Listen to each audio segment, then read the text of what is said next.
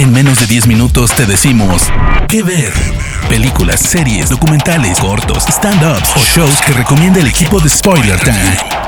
¿Qué ver? Hola, ¿cómo están? Bienvenidos a un Que Ver Más de Spoiler Time. Mi nombre es Hugo Corona de Luna y eh, estoy aquí para recomendarles películas y series que pueden ver en casa. Si ustedes ya se agotaron esa larga lista de cosas que de pronto recomendamos aquí en, en Spoiler Time, siempre, siempre, siempre la idea es encontrar nuevas cosas o cosas viejas que a lo mejor ustedes no han visto y que les pueda entretener. Y el día de hoy traigo una recomendación de una película que pueden encontrar en HBO Go. Es una película que salió hace ya 20 años y es curioso porque de pronto todo el mundo habla como del mundo de, las, de los brokers o de las finanzas o de cómo vender y cómo comprar acciones y todos caen como en, las, en las maneras básicas pues del el lobo de Wall Street y evidentemente Wall Street de, de Oliver Stone con Charlie Sheen y con Michael Douglas. Pero en medio en medio de estas dos películas que son muy como muy de referencia, hubo una película en el 2000 que se llamaba Boiler Room que básicamente estaba inspirado un poco también en la vida del personaje principal de Wolf of Wall Street. Y habla de un joven que lleva lleva por nombre Seth Davis, quien básicamente lo que hizo fue no ir a la universidad, renunciar a estudiar carreras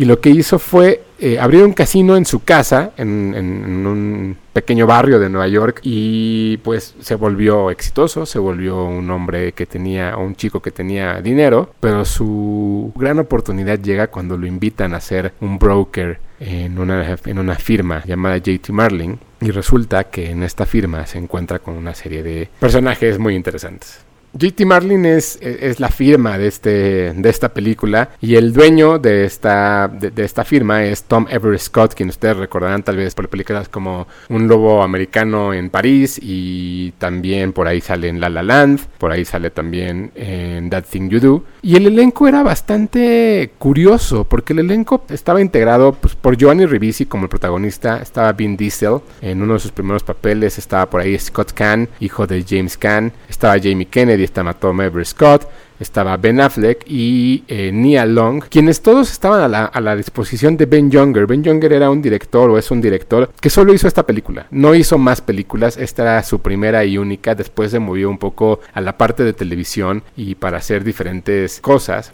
Y después lo que hizo Ben Younger con esta película es encerrar la, manera en la cual la avaricia y la manera en la cual el dinero mueve a la gente para hacer cosas negativas y para hacer cosas en las cuales puedes perder muy fácil el piso y cómo reunirte con un grupo de personas que pueden ser jóvenes, que pueden ser de la manera en la que buscan el dinero fácil, los pueden llevar a un trágico desenlace hasta cierto punto. La película habla mucho de, este tipo de decisiones en las cuales tienes que decidir si hacerlo bien hacer bien o hacer mal las cosas y a partir de ese punto de vista qué tanto se puede mover por el dinero el tagline de la película incluso hablaba un poco también, o el, o, el, o el, lema era Bienvenidos al nuevo sueño americano. Y es que el sueño americano a final de cuentas es tener dinero, tener tu casa, tener tus cosas y tus propiedades, pero también con dinero o con cosas muy sencillas en las cuales todo pueda, pueda resultar de una manera en la cual pues si puedes ganar 100 mil dólares en un mes o en dos semanas, ¿por qué hacerlo en un año? Entonces eh, siempre hay como la manera en la cual tienes que salir por la tangente y hacer las cosas muy fáciles para poderlo lograr.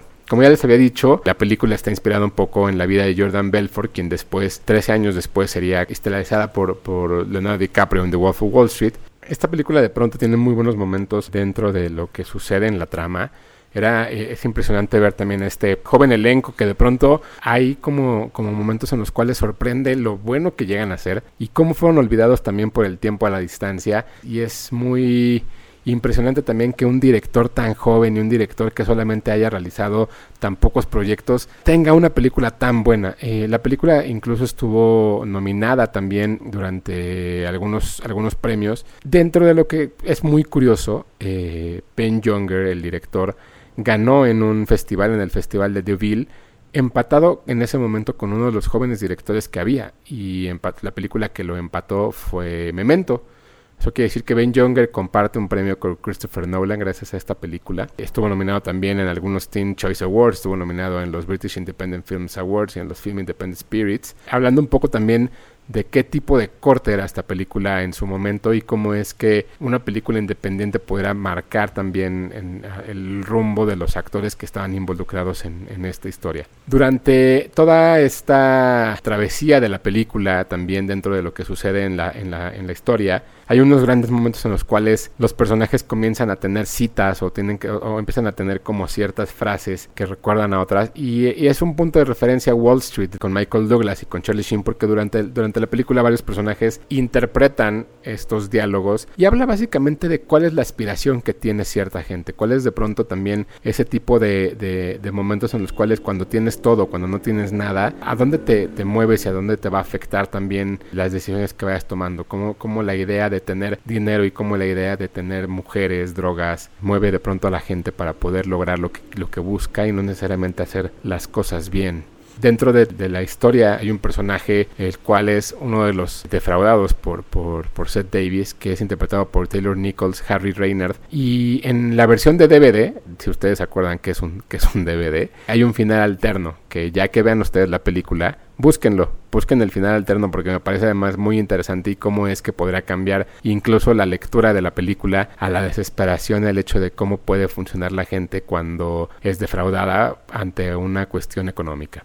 La película tuvo un presupuesto de 7 millones de dólares, terminó recaudando cerca de 30 millones de dólares, duró un par de horas. Boiler Room la encuentran en HBO o HBO Go y pues básicamente esa es una de las recomendaciones que tengo para ustedes aquí en Que Ver. Recuerden que me pueden seguir en redes sociales como arroba tushai 2SHY en Twitter y Hugo Corona en Instagram. Para lo que necesiten, para ahí estoy a sus órdenes. Y cada semana aquí en Spoiler Time haciendo estas recomendaciones para ustedes en menos de 10 minutos de cosas que pueden ver. A lo mejor películas que no saben que están en alguna plataforma o películas que no conocen y que a lo mejor es interesante de pronto visitar o revisitar. Pues en esta ocasión, Boiler Room de Ben Younger con Giovanni Ribisi, Vin Diesel, Nia Long, Scott Kahn, Jamie Kennedy, Ben Affleck, Tom Scott en HBO Go y nos escuchamos la próxima semana. Les mando un saludo. Hasta luego.